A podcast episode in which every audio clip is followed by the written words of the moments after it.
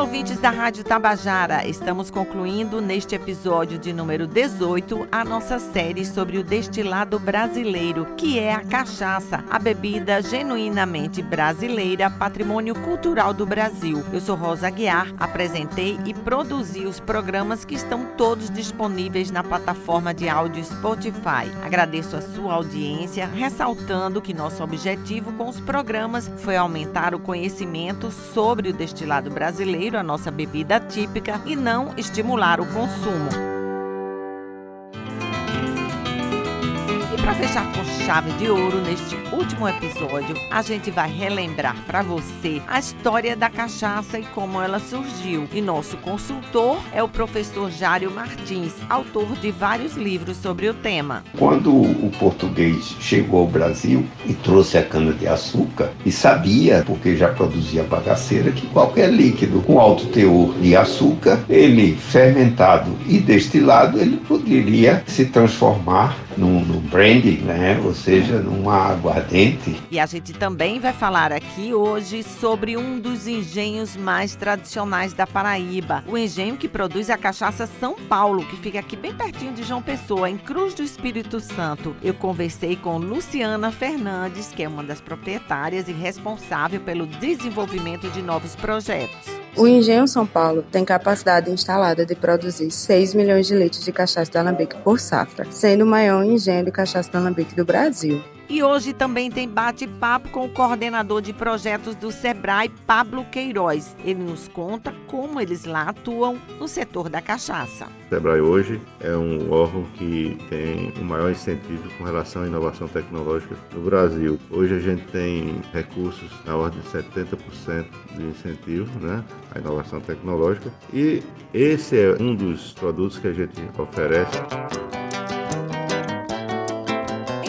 países, a bebida típica é muito respeitada e isso acontece porque as pessoas conhecem a sua história e valorizam o que é deles. E a nossa bebida nacional é a cachaça, que nasceu e se desenvolveu junto com a história do Brasil. Neste nosso último episódio da nossa série Destilado Brasileiro, a gente decidiu recordar o surgimento da cachaça com o professor Jário Martins, autor de vários livros, entre eles Cachaça, História, Gastronomia e turismo. Quando o português chegou ao Brasil e trouxe a cana-de-açúcar, e sabia, porque já produzia bagaceira, que qualquer líquido com alto teor de açúcar, ele fermentado e destilado, ele poderia se transformar no, no brandy, né? ou seja, numa aguardente. Quando se instalou o primeiro engenho, já houve essa intenção de fazer essa produção de aguardente, né? tanto que trouxeram alambiques, né? tanto que uma das frases né, mais importantes, mais interessantes do Luiz da Câmara Cascudo é onde morre o engenho, destila um alambique. Então o que posso dizer é que a cachaça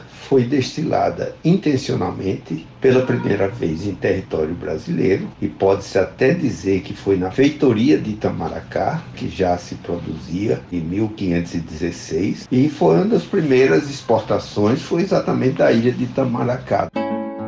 Pois é, a cana-de-açúcar não é originária do Brasil, chegou vindo da Ásia e aqui o português desenvolveu o açúcar e também a cachaça, que faz parte da nossa história. E falando nisso, aqui bem pertinho de João Pessoa, em Cruz do Espírito Santo, está um engenho bem tradicional. Estou falando do engenho da Cachaça São Paulo, que foi fundado em 1909 pela família Fernandes de Carvalho. Eu conversei com Luciana Loureiro Fernandes Fernandes, da nova geração de diretores. Ela é responsável pelo setor de novos projetos. O engenho é apontado como o maior do Brasil na produção de cachaça de alambique, com capacidade para produzir 6 milhões de litros por safra. E eles exportam já há um bom tempo. Atualmente, exportamos a cachaça São Paulo para os Estados Unidos. Lá, estamos presentes em 23 estados. A nossa primeira exportação foi em 1981, sendo uma das primeiras cachaças a entrar no mercado americano. O Engenho São Paulo também está se preparando para se abrir para o turismo. O Engenho São Paulo já recebe grupos que nos contactam pedindo visita. Recebemos muitas escolas, cursos técnicos e alunos de universidades, como também turmas com guias turísticos. Ainda não estamos abertos ao público público, mas está em um dos nossos projetos para que isso aconteça. Temos a vantagem de estarmos muito perto de João Pessoa, aproximadamente 40 minutos da capital. Luciana nos conta dos rótulos que eles produzem lá. O Engenho São Paulo possui três marcas de cachaça: a cachaça São Paulo, que leva o nome da propriedade, a cachaça caipira e a cachaça cigana, a qual estamos relançando-a em um novo visual. No final do ano passado, lançamos a São Paulo Mel e Limão, uma bebida que está sendo muito bem aceita pelo mercado e conquistando todos que a aprovam. Ela tem um equilíbrio ideal entre o doce do mel e o cítrico do limão. O Engenho São Paulo está se reinventando com novos produtos e novo layout e a gente deseja aqui muito sucesso.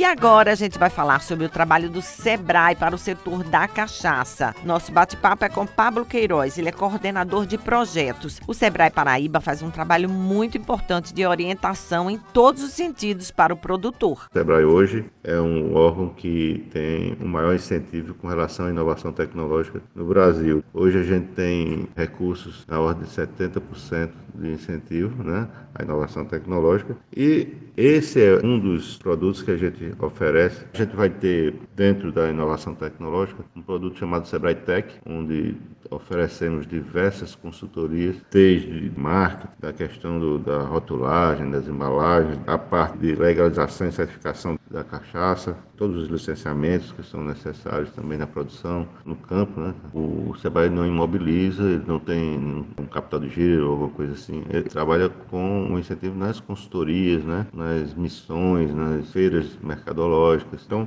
a questão, por exemplo, do, da inovação, como eu estava falando, a gente também, além do marketing, desses rótulos, disso tudo, a gente trabalha a questão do, do mercado com a exportação, com as feiras emissões que vão gerar novos mercados. Então, a parte de gestão mesmo também é importantíssima. Tudo começa com o quê? Com um planejamento, né? com um plano de negócio. Então, a gente tem empresário que chega aqui no Sebrae buscando montar uma nova marca de cachaça, seja para envasar, apenas seja para produzir. Então, a gente indica começar com um plano de negócio, né? com um planejamento dessa atividade. Para quê? Para que a gente não tenha tantos imprevistos né? que venha acarretar prejuízos, retardamento na conclusão do do projeto. Nunca é bom né, a gente ter essa, ter essa visão antecipada do negócio. A gestão, a gente também prepara o proprietário para que ele esteja apto a gerir a empresa. A, a, parte de gestão, preparando na gestão financeira, pode apoiá-lo depois com o CNPJ criado, com uma consultoria para a gestão financeira, seja a questão de processos também. Então, tudo isso a gente pode oferecer. O leque está aberto para que a gente possa atender todas as necessidades de um, do empreendedor. Agora, esse empreendedor, ele paga o Sebrae? Ele vai pagar apenas 30%. Eu não diria pagar. O Sebrae vai entrar com 70% no projeto dele, com consultoria, no valor das consultorias. Né? Então, os outros 30% a gente pede como uma, uma questão de parceria que entra no Sebrae, né? inclusive parcelado em 10 vezes, tudo. é apenas uma contribuição de 30%. Então, as feiras mercadológicas, a gente também tem atuado não só no Brasil, tem feira até no exterior que a gente tem ajudado, mas as daqui elas têm acontecido em diversos estados do Brasil, onde a gente tem levado a cachaça da Paraíba, né, essa chancela da, da cachaça paraibana, a todos os mercados nacionais.